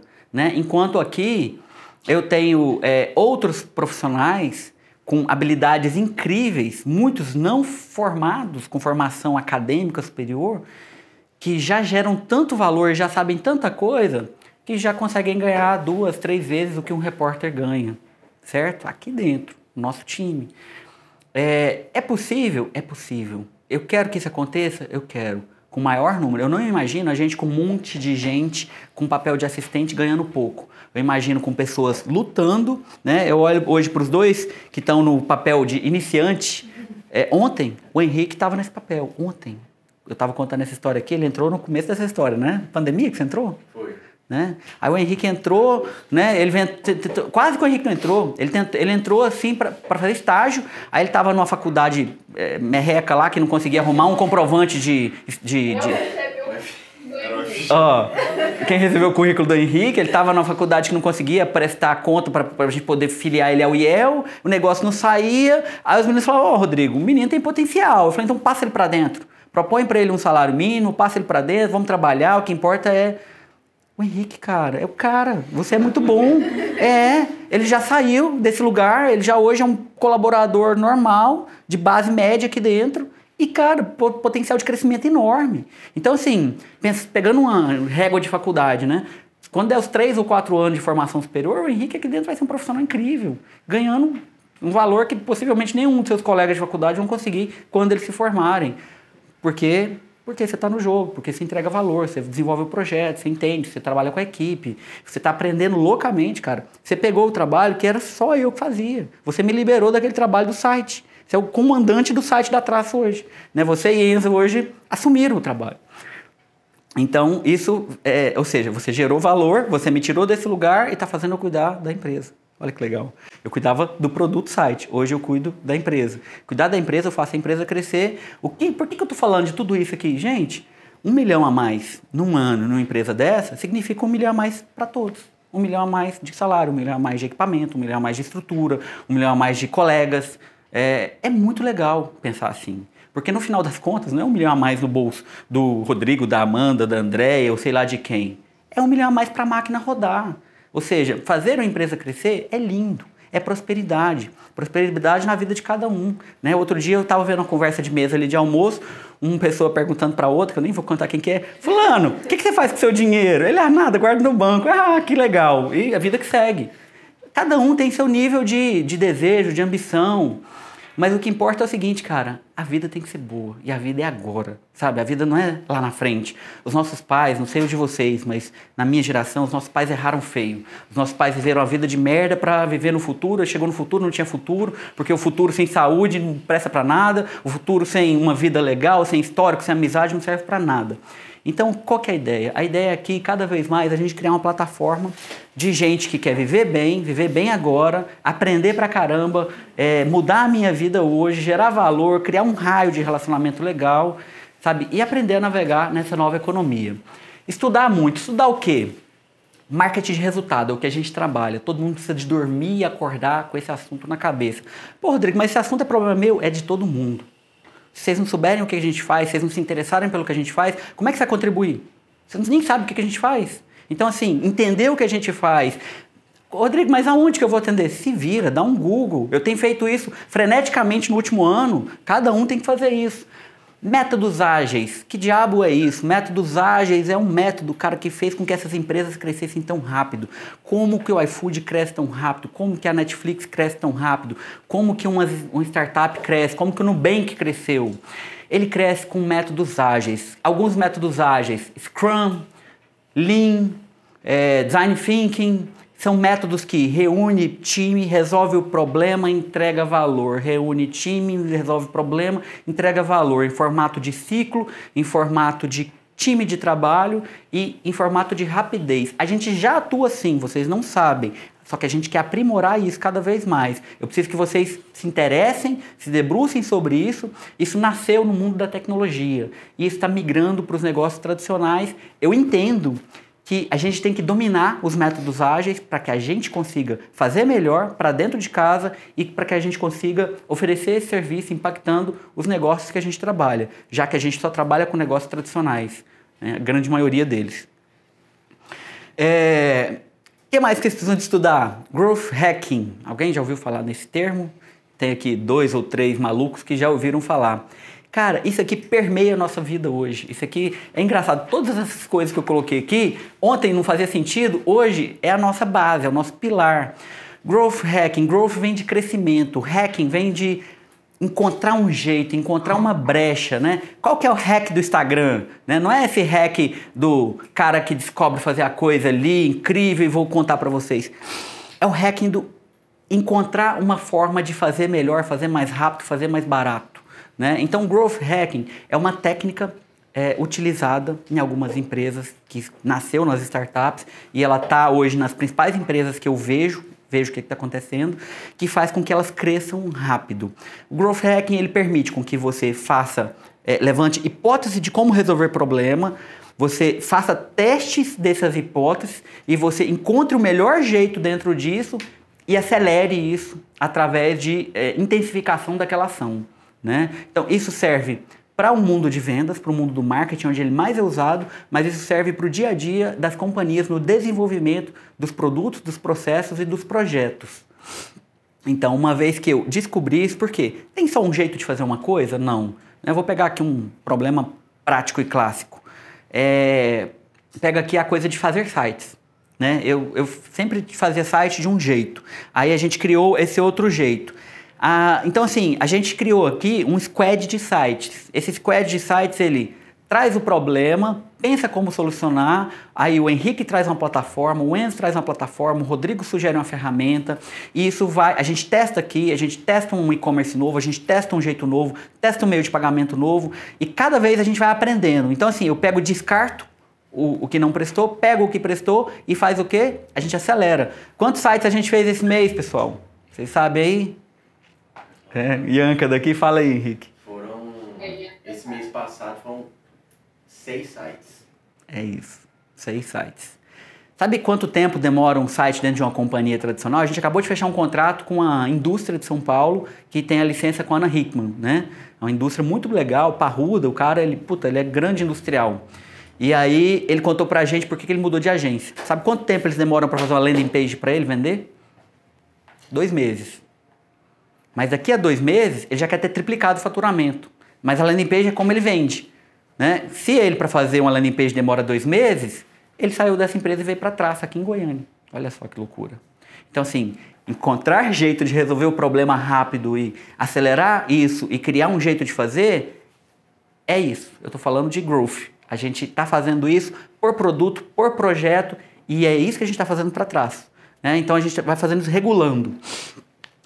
Processos de venda, jornada do cliente. Esse negócio nem existia na nossa vida e hoje parece que a gente não dorme mais sem esse assunto. É, cara, se o nosso negócio é marketing de resultado, significa que eu tenho que fazer o cara vender. Se eu faço puta trabalho e o cara não vende, e se eu não entender o que está acontecendo lá para poder ajudar o cara, eu não consigo sair do lugar, eu não consigo gerar valor, não consigo entregar resultado e o meu trabalho não serve para nada. Então, cada dia mais a gente está tendo que entender desse assunto para ensinar, treinar os times comerciais, as empresas de lá, para que a gente consiga gerar o tal do valor. Olha que loucura. Aí a gente está gerando dois valores: ensinar o time deles a performar e gerar venda, que era o nosso objetivo principal. Né? Então, isso aqui é muito interessante. Tem muitas empresas que dominam isso, né? e eu Peço para vocês, entendam, estudem, desejem saber mais desse assunto. O Enzo já está quase professor desse assunto. Né? Daqui a pouco a gente vai criar um curso desse assunto aqui, vai vender ele. É, gestão de tráfego. É um outro assunto também que né, Pedro Sobral criou esse termo há dois anos e hoje parece que isso virou é, feijão com arroz. Né? Todo mundo fala disso todo dia. É, gestão de tráfego. Ah, Rodrigo, mas esse problema não é meu, esse problema é do gestor de tráfego. Não, não, não, coisa nenhuma. O que é gestão de tráfego? O que é tráfego? Tráfego é volume e fluxo de pessoas. O que é gestão? É canalizar essas pessoas. Tem gestão de tráfego pago, que é o que a nossa equipe de gestores de tráfego fazem, mas todo mundo aqui trabalha com gestão de tráfego. Quando eu crio uma publicação e faço um rios para que atrair um determinado público para passar uma mensagem, é gestão de tráfego na veia. Quando eu penso num tema de blog e penso que tipo de ação ou de resultado que eu quero ter com aquele texto, é gestão de tráfego. Quando eu pego aquele blog e jogo um post no Instagram e peço lá para a Lohane ou para o Henrique para poder impulsionar ele, para poder. É gestão de tráfego. E gestão de tráfego é eu tenho que ter claro quais são os objetivos para que eu consiga cada vez mais induzir a atenção do meu cliente desejado, né, do cliente do meu cliente, para que a gente tenha o resultado naquilo. Então, gestão de tráfego é arroz com feijão. Eu quero que todo mundo é, entenda desse assunto. Gestores de tráfego pago entendam do assunto do, do jogo do pago. E gestores de tráfego não pago entendam do assunto também. Novas tecnologias para marketing de vendas. Todo dia alguém cria um aplicativo, é o Zap Fácil, é o Vende Mais, é o catálogo digital, é a ferramenta aqui, é a ferramenta acolá, todo dia, todo dia. E isso pode ajudar muito a gente a entregar mais resultado, né? Isso pode ajudar a gente a gerar mais valor. E às vezes eu tô aqui quebrando a cabeça e envolvendo muita gente em uma solução que já tem uma solução, uma plataforma, uma ferramenta pronta. Se eu encontrar essa ferramenta, se eu entender, se eu entender essa solução, eu posso acelerar a geração de valor. Então assim, entender sobre novas tecnologias e buscar. O que, que às vezes eu fico fazendo ali no nosso grupo de Instagram? Né? Às vezes erra, às vezes tá ruim. Mas, mas eu fico buscando tecnologias. É, eu fico buscando tecnologias para poder passar para vocês entenderem, estudarem. Muitas coisas que eu passo, como eu ontem mesmo passei alguma coisa, que foi o seguinte, galera, entende isso aí. Porque assim, é muito, eu não consigo entender de tudo, não. Eu, eu vou muito pro lado da gestão, dos negócios, das técnicas. Agora, assim, porra, entender uma ferramenta e ver se ela vai fazer vender mais, às vezes eu peço aqui para essa dupla dinâmica, mas eu quero mais gente com esse olhar. De aprender, ou seja, para que, que eu vou fazer isso, Rodrigo? Para trazer para a mesa, para trazer para a solução. Olha só, pessoal, é, descobri essa ferramenta aqui, acho que vai ajudar a gente nisso. O que, que vocês acham de testar? Eu quero essa propositura, essa atitude de proposta. O que mais? Copywriting Copywriting hoje, cara, é um novo jeito de falar com as pessoas. Não, não, é novo, né? Até ridículo falar que ele é novo, mas é o jeito que dá certo. Hoje as pessoas estão atoladas de informação. As pessoas quando abrem o celular, hoje tem dezenas de aplicativos que tem milhares de informação que vão roubar a cena. Como reter a atenção dessa pessoa? Como fazer aquela pessoa ler o que eu estou falando? Através de técnica de texto persuasivo, através de uma chamada em cima da foto que vai fazer a pessoa querer entender e querer clicar e querer apertar o botão e querer comprar e querer agendar uma consulta e querer agendar uma visita. É o texto. Às vezes é duas frases, às vezes é uma frase, às vezes é duas palavras. Eu tenho que sacar que texto é esse. Rodrigo, como eu vou saber isso? Cara, isso é uma técnica. Isso é uma técnica, tá cheio de é, gente boa dando aula gratuita todo dia na internet sobre esse assunto, tá cheio de cursos. Tem um curso aqui na Traço de textos que vendem. Tem aqui alguns especialistas, o Enzo é nosso maior especialista em copywriting. Tem aqui uma pessoa nova da equipe que entrou, que também se apresenta como especialista nesse assunto, e cada vez mais eu quero que vocês entendam. Porque quando você está programando uma oferta estruturada, quando você está pensando num, num criativo, cara, ter a chamada certa ali vai fazer toda a diferença para a performance daquele negócio. E eu quero um time pensando, eu não quero uma pessoa pensando. O Enzo é um. A gente tem mais de 100 publicações. Design da experiência, é, experiência do usuário. O que, é isso, Rodrigo? Porra, a gente está falando do mundo digital. As pessoas hoje navegam no digital. As pessoas abrem um site, elas abrem um celular, elas abrem um aplicativo e tudo funciona ali. Então, não é mágica quando você pega o Uber e quando você ele aparece para você e a, do, a forma com que as coisas acontecem parece uma mágica. É tão intuitivo que até uma criança ou um velhinho de 80 anos consegue usar um aplicativo que chama Uber ok? Uber tem um andar inteiro de gente que só pensa nisso. Como esse botão aqui pode chamar a atenção do cliente? Como ah, essa funcionalidade aqui pode ajudar o cliente a fazer o que ele tem que fazer mais rápido? Né? Então, a interface do usuário, ela tá em tudo. Cara, né, pensa no design, aonde eu coloco essa frase? Aonde eu coloco esse CTA, esse Call to Action? Como eu vou organizar esse site? como eu vou colocar esse banner que eu quero dar essa mensagem dentro desse site. É, ah, Rodrigo, mas isso é um tema de especialista. Não, cara. Isso está na mão de todo mundo o tempo inteiro. Esse é um pensamento, isso é um modo de pensar. Então, olha só, não existe mais, não acredito mais em especialista. Eu acredito em multi-habilidade. Então, eu acredito que não vai ter uma pessoa incrível de copywriting que só vai fazer isso pro resto da vida. Não, conversa fiada. Não vai ter uma pessoa que só faz UX design pro resto da vida. Olha só, a gente tem uma menina aqui que cresceu aqui dentro e ela virou um UX design incrível. Aí ela virou especialista nesse assunto. Sabe o que aconteceu? Ela foi contratada para o Banco do Brasil para trabalhar lá dentro.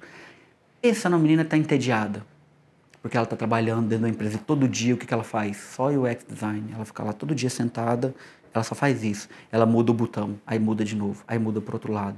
É chato demais. Então pensa numa vida a longo prazo. Ela quase que foi lá e está repetindo a carreira do pai dela, das, do, dos pais, com essa coisa de estabilidade por causa de um, ou seja, uma cilada. Então eu não desejo isso para vocês. Ou seja, especialista e só faço disso. Não seja especialista num monte de assuntos para você ser um bom generalista e para você resolver o máximo de problema possível. Sobretudo nessa área nossa, né? Não sei se estão vendo, mas tem um monte de gêniozinhos vindo e fazendo fortuna do dia para a noite porque começam a destravar uma série de coisas. Motion Graphics, né? Vira e mexe eu cutuco o, o Diogo, o grupo aqui no, no, no, Instagram, sobre esse assunto aqui. Cara, como criar mensagem sem ter precisar ter um vídeo? Né? Como eu animar ali esses bonequinhos e botar uma voz e passar uma mensagem para ajudar eu ter resultado, para ajudar eu vender mais, já que o movimento na internet é fundamental, já que os vídeos são ótimos. Como é que eu faço isso? A gente precisa de fazer isso aqui dentro. Né? Antigamente isso custava muito caro, era feito por uma empresa especializada nisso. Mas, cara, não tem mais esse tempo. Já deve ter uma porra de uma plataforma que faz isso mais barato. Eu preciso descobrir isso, eu preciso de fazer isso aqui dentro. Eu preciso dar uma mensagem de energia elétrica com um videozinho animado de 30 segundos que vai, o cara vai clicar no botão. Eu preciso de fazer isso, né? Então, assim, por favor, traga uma solução. Existe a solução, eu tenho certeza. Eu estou vendo um monte de gente fazendo, já existe. A gente precisa de pensar como, facilitar ela e trazer para que ela fique cada vez mais simples. Que mais que eu preciso de fazer? Design que vende, né? É, aqui não ganha prêmio com design. Aqui a gente não quer designs incríveis que vendem, que, que ganham prêmio. A gente quer design que vende. O design faz todo efeito, principalmente quando é, ele é feito para um objetivo, né? Então, eu preciso que o time de design ele entenda isso. Eu preciso que o time de design conecte com os projetos, que ele conecte com os objetivos e que ele traga a resposta. Né? A resposta está no conteúdo, a resposta está no design, a resposta está no vídeo para cada objetivo. Então eu preciso cada vez mais, nós precisamos de design que vende. Isso é técnica. Né? Isso não é milagre, isso não é mágica, isso é técnica. Né? Eu sei que a gente tem uma dificuldade, que muitos designers não querem fazer isso, mas, cara, aquele outro design que ganha prêmio, cada vez eu vejo menos espaço para ele e vejo cada vez mais espaço que faz uma arte que vende no Instagram. Então é assim que funciona. Então hoje eu preciso de 10 desse tipo aqui e preciso de zero do outro tipo, que faz arte que ganha prêmio. Afinal de contas, nem prêmio existe mais, não existe aglomeração, prêmio, vocês lembram aquela coisa? Não existe mais isso. Já era. que mais? Gestão de projetos, né? Um pouco mais humanizando aqui nossa fala. Tudo que vocês fazem é gestão de projetos. Cada um aqui tem projeto. É projeto de site, é projeto de cliente, oferta estruturada é um projeto. Né? Porque você tem um período e você tem que ter um objetivo. Então, se eu entendo isso, eu, eu saio do aspecto da tarefa e passo para o aspecto do projeto. Então, eu entendo que eu estou fazendo uma tarefa dentro deste projeto. É muito importante que vocês entendam que vocês são gestores de projeto. Para que vocês entendam que dentro da gestão do projeto, você está fazendo uma pequena tarefa que vai contribuir com a tarefa do outro, que vai contribuir com a tarefa do outro, que no final vai entregar um resultado, que é o resultado final daquele projeto. Então, assim, eu só vou ter essa clareza quando eu entendo que a arte que eu faço, quando eu entendo que a oferta que eu faço, quando eu entendo que o texto que eu escrevo é componente de um projeto. Senão, eu vou ser só uma peça boba no meio disso. Eu quero que cada vez menos vocês sejam peça boba e vocês saibam o que vocês estão fazendo, sabe como vocês estão compondo o projeto, sabe como que você está ajudando a gerar valor para esse projeto. No final das contas, ninguém gera valor sozinho, né? Todo mundo aqui é time, é equipe, ninguém ganha campeonato sozinho, não existe nada sozinho. Então, assim, o texto que eu faço, o planejamento que eu faço, o site que eu faço, a arte que eu faço, tudo isso compõe um projeto, esse projeto pode ser um pequeno projeto, projeto de uma semana, de um ciclo, de um start, de uma ativação, de uma campanha, tudo são projetos. Uma vez que eu entendo isso, eu tenho que ter clareza, fazer, cobrar as gestoras principalmente, né, que são as grandes guardiões dos indicadores do projeto. Né? Fulano fez, ciclano fez, Beltrano fez, está tudo em dia. Ok, vamos conseguir entregar a tempo, entregamos a tempo, cliente recebeu, recebeu, bota o projeto em campo. Porra, tá dando resultado? Não, vamos ajustar o projeto. Aí agora, tá dando resultado? Tá, legal, então mantém o projeto. Então, isso é gestão de projeto. Estuda, tem dezenas de, de ensinamentos sobre isso. Olha só, um assunto assim que é fundamental, eu estou falando isso aqui para mim mesmo, eu acho que todos nós precisamos disso. Aprendam sobre inteligência emocional. Ninguém ganha nada quando você está emocionalmente abalado. Você está emocionalmente abalado porque você tem um desavença com seu colega de trabalho, porque você tem um problema em casa, porque você tem uma briga no relacionamento, e porque você não está dormindo bem, e aí você não sabe controlar suas emoções, você não sabe como botar essa energia, como resolver esse problema, você entra num ciclo muito ruim e esse ciclo vai te afundar. Então, assim, individualmente, entendam isso. Entendam isso para vocês melhorarem o, vocês, enquanto pessoas, entendam isso para você saber até dar tempo para um colega quando você perceber que o negócio está feio, que ele está ferrado ali num ciclo negativo de abalo emocional. Você pode, às vezes, dar um passo para trás, dar um tempo para ele, dar o toque para ele, ó, você precisa de ajuda, eu tô aqui. Ou às vezes dar o toque para ele, cara, tá precisando se cuidar aí, você tá mal, né? Isso acontece, nós somos pessoas eu estou fazendo questão de me manter, nos manter trabalhando, porque eu não sei se vocês estão ligados, mas tem um monte de gente adoecendo, ficando loucas, né? Eu falo muito isso aqui com as meninas no dia a dia, esse negócio de ficar com medo, ficar com medo, ficar em casa, não fazer nada, ficar com medo, liga a TV, morte, morte, morte.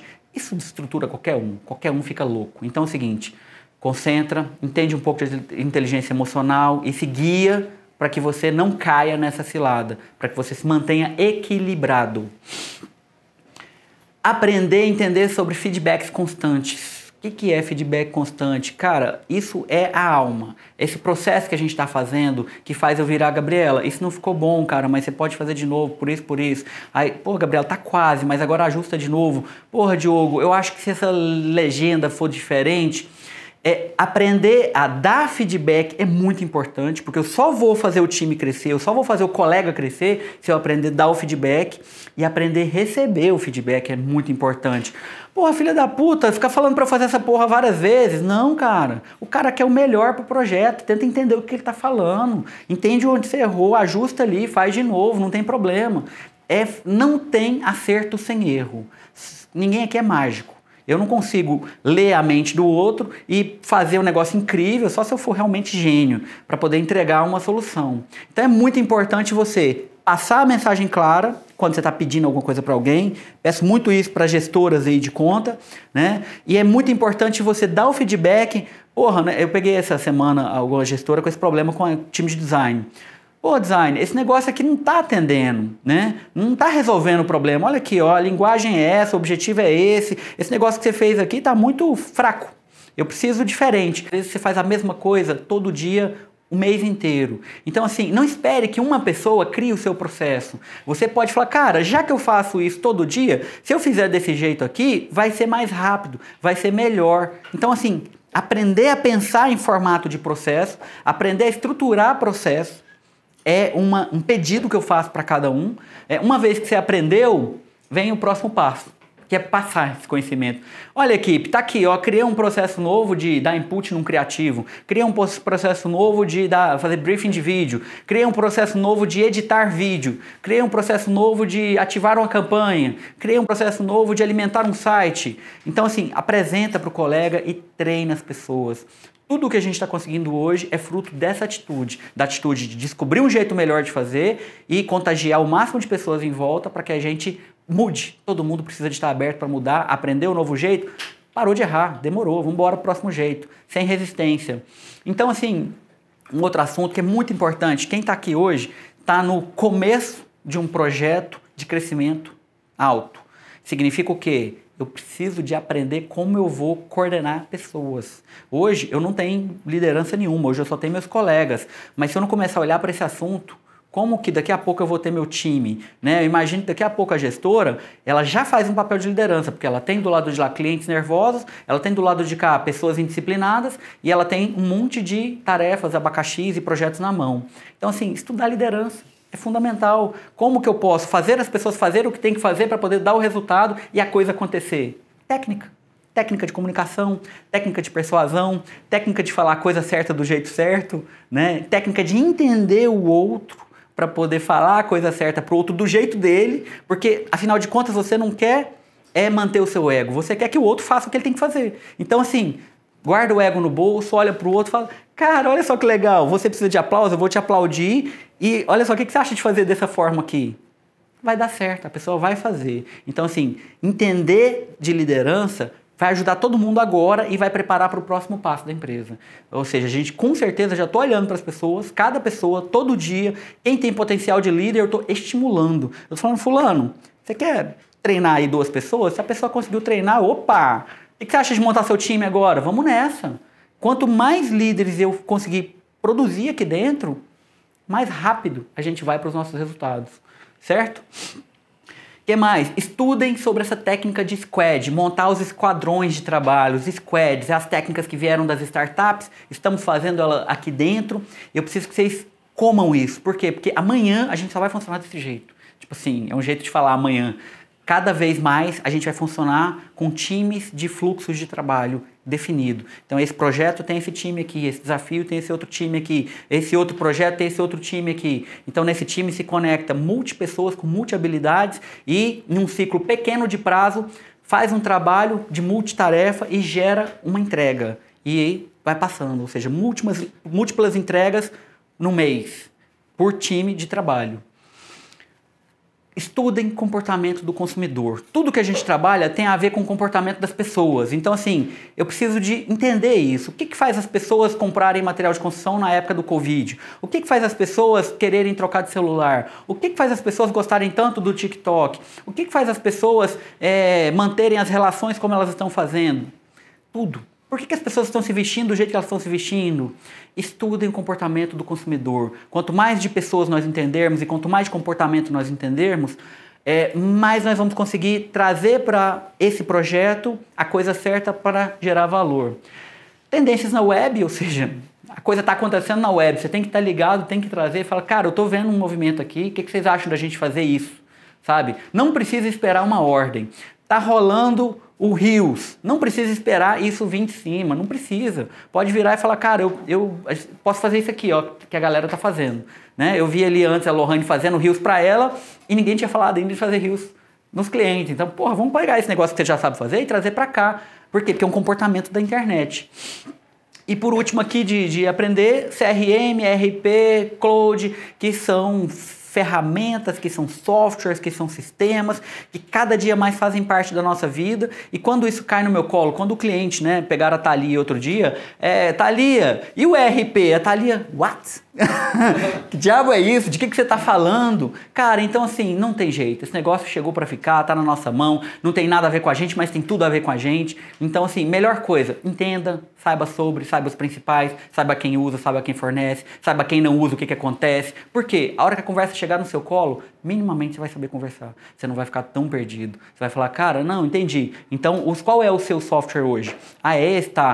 E aí o seu software hoje está integrado com o seu departamento de vendas? Tá. Ah, legal. O que, que você precisa da gente? Porque é isso, a gente não é um software, a gente não vai fornecer o software. Mas o software hoje bateu no marketing digital, porque digital gera oportunidade de venda, a maioria é digital. Então ela se conecta com software do lado de lá, certo? Então, se não entender disso, não entender de sistema de atendimento de cliente, não entender de sistema de gerenciamento de empresas, não entender de sistemas na nuvem, hoje deixa a gente quase sem falar o idioma do que a gente faz, certo? E por último, botar atitude, muita atitude.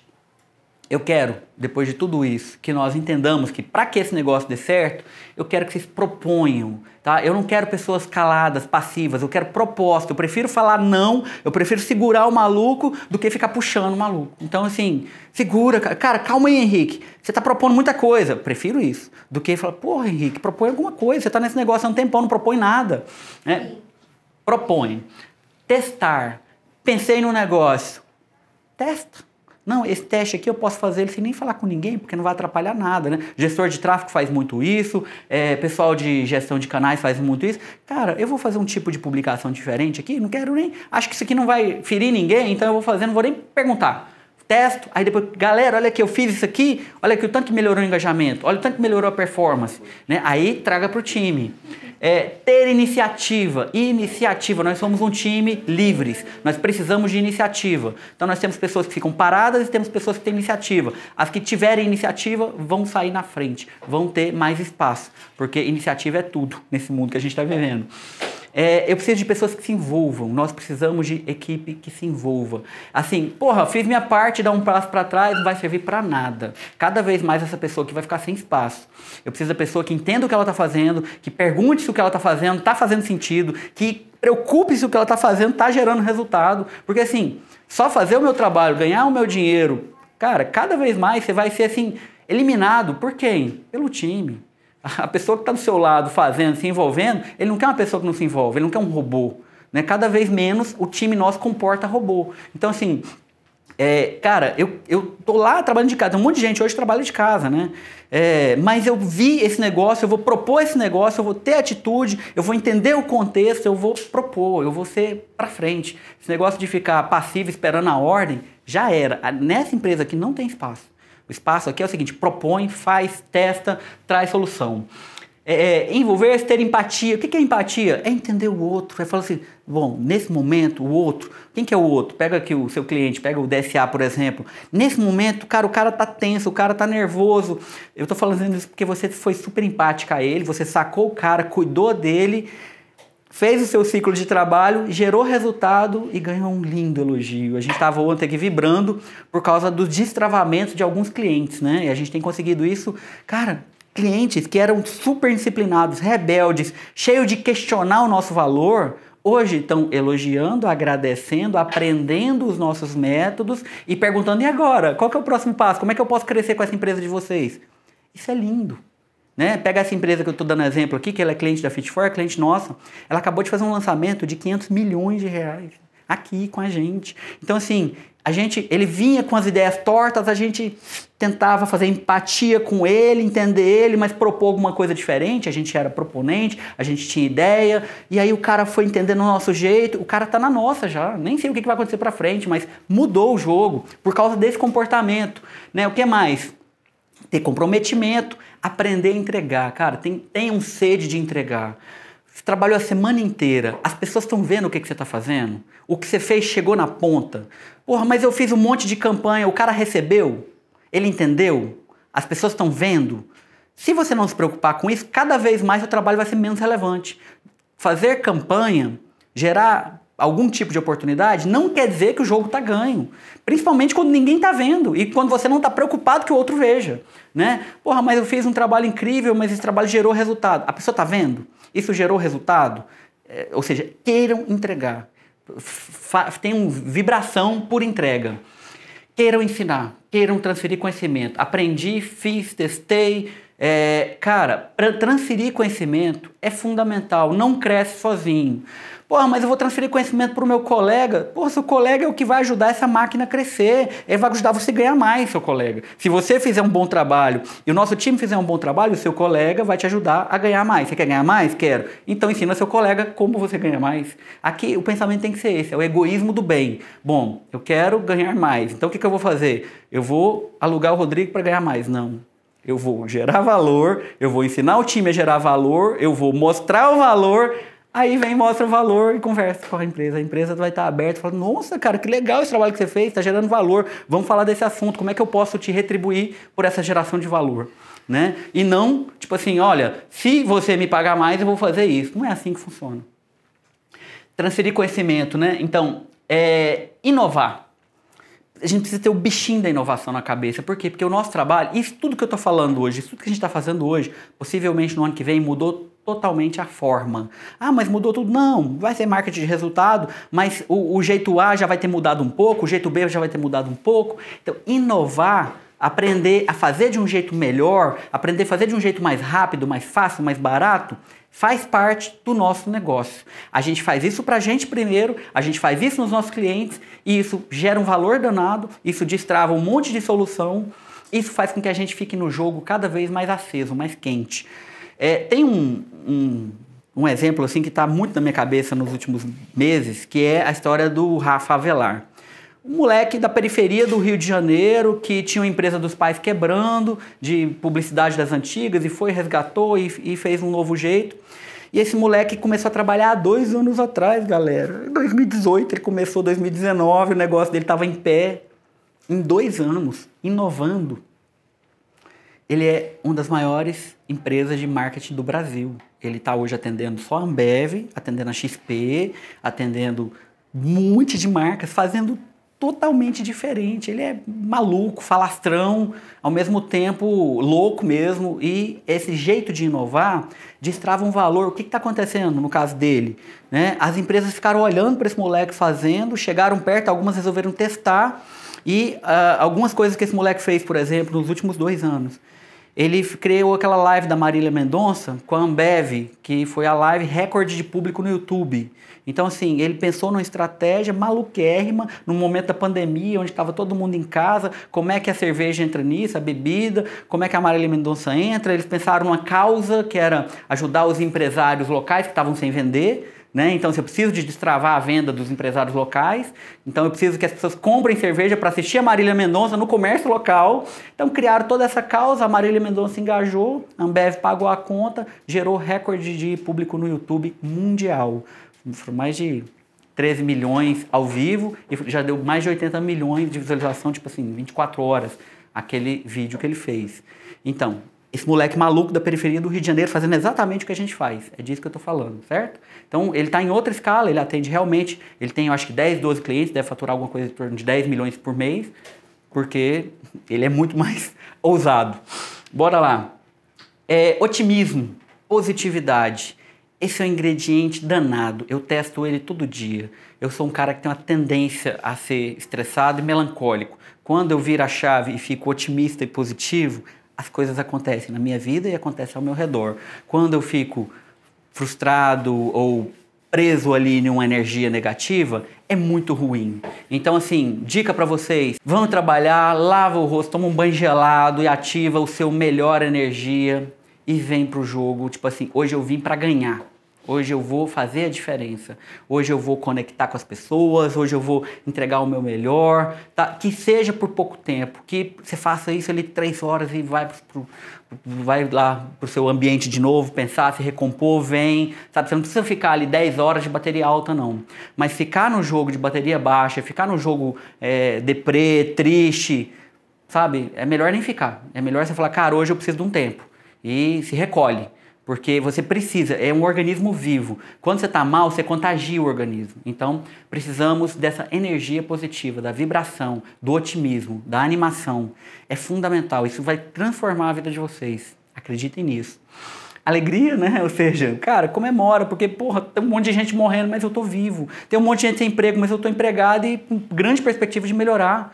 Então, assim, cara, aprende a comemorar. Aprende a comemorar. A gente precisa aprender a comemorar. Se você não comemora, você não manda a mensagem pro seu cérebro que a coisa tá boa. Você está falando pro seu cérebro só assim, eu sou robô, eu preciso de repetir. Eu preciso de mais um dia, vou fazer de novo. Celebre, comemore. Comemore conosco, comemore com seus, comemore do seu jeito. Comemore. A vida precisa disso. A vida você precisa de sentir vitória. Se você não sente vitória, você ou sente derrota ou você não sente nada. E esse é o pior dos mundos tá? Cultivem ambição. Que ambição, Rodrigo, de qualquer coisa. Porra, eu quero morar na França, em Paris, quando eu ficar mais velho. Não, eu quero viajar o mundo. Não, eu quero ser o cara mais crânio do, da galáxia. Não, eu quero ser multimilionário. Sei lá, cada um cultive a sua ambição.